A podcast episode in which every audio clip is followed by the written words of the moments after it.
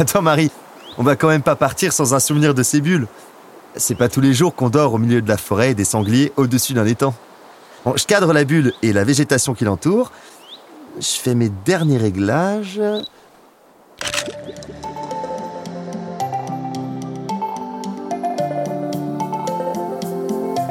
Salut, moi c'est Alex.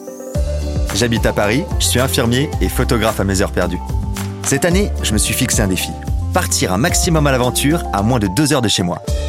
Et de tous les endroits que j'ai visités, il y en a un qui m'a vraiment marqué, c'est le Val de Loire. Seul, avec des potes ou en amoureux, je me laisse guider par les paysages, les rencontres et mes envies du moment. Dans ce podcast, je reviens avec vous mes plus beaux souvenirs d'escapade. Une photo à la fois. Le mois dernier, avec Marie, un joli été indien nous a permis de profiter d'un moment privilégié au milieu de la forêt. Pour fêter notre anniversaire, on voulait une escapade à la fois romantique, atypique et écologique. Et c'est en épluchant un guide de voyage qu'on est tombé sur les bulles de Sologne. Un site naturel immense, à cheval entre la Sologne et le Berry, où l'on peut dormir dans des bulles et profiter d'un spa au bord d'un étang. Nous qui sommes plutôt habitués au camping ou aux petites maisons d'hôtes, c'était l'occasion rêvée d'enfin tester le concept. Sur place, c'est d'abord Hugo qui nous a accueillis pour nous détailler le plan du domaine. On a ensuite croisé Catherine, la propriétaire des lieux, qui nous a donné un avant-goût de notre soirée.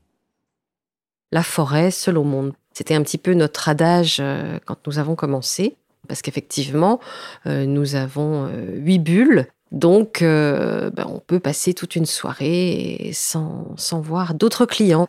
Se promener, se détendre, s'arrêter, s'asseoir auprès de l'étang, regarder les grenouilles, les poissons, toute cette biodiversité qui est l'apanage de la Sologne. Les véhicules thermiques étant interdits, on laisse notre voiture au parking et on grimpe dans une golfette électrique pour rejoindre notre suite. Le dépaysement est immédiat. On circule entre les clairières et les marigots dans un calme absolu. On se fait griller la prio par un couple de canards avant d'arriver à notre destination finale, une double bulle à couper le souffle, construite sur pilotis au-dessus d'un étang. À l'intérieur, tout le confort d'une chambre d'hôtel haut de gamme, lit king size, machine à café, peignoir, chauffage à granulés. À l'extérieur, une salle de rondure et deux vélos sur lesquels on s'empresse de grimper pour partir à l'aventure.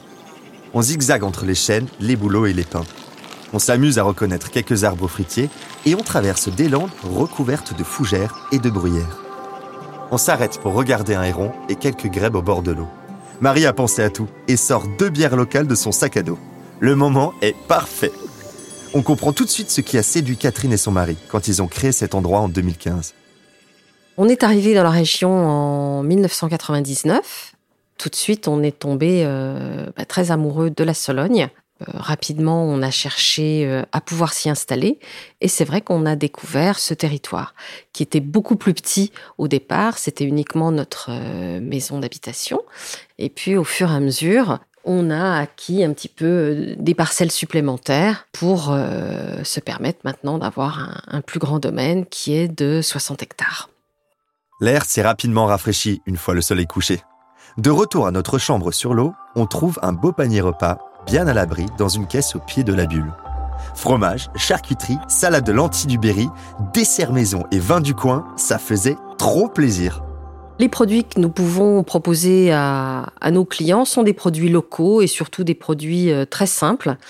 Nous proposons des paniers euh, repas que l'on fait euh, nous-mêmes avec à l'honneur la lentille du Berry, la tarte tatin, les fromages de chèvre, donc vraiment que des produits euh, locaux, et puis également d'autres produits qu'on propose comme euh, la terrine de lièvre, les bières locales par exemple, le gin dark est un nouveau euh, gin qui vient de sortir, qui est de la région. On essaye de mettre en avant la confiture tatin, peu de choses mais des choses locales.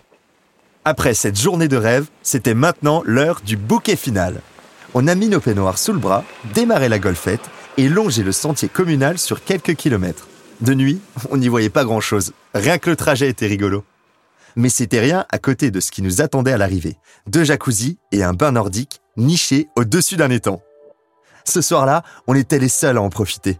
Une eau à 38 degrés, éclairée par la lune. On a vraiment passé un trop bon moment.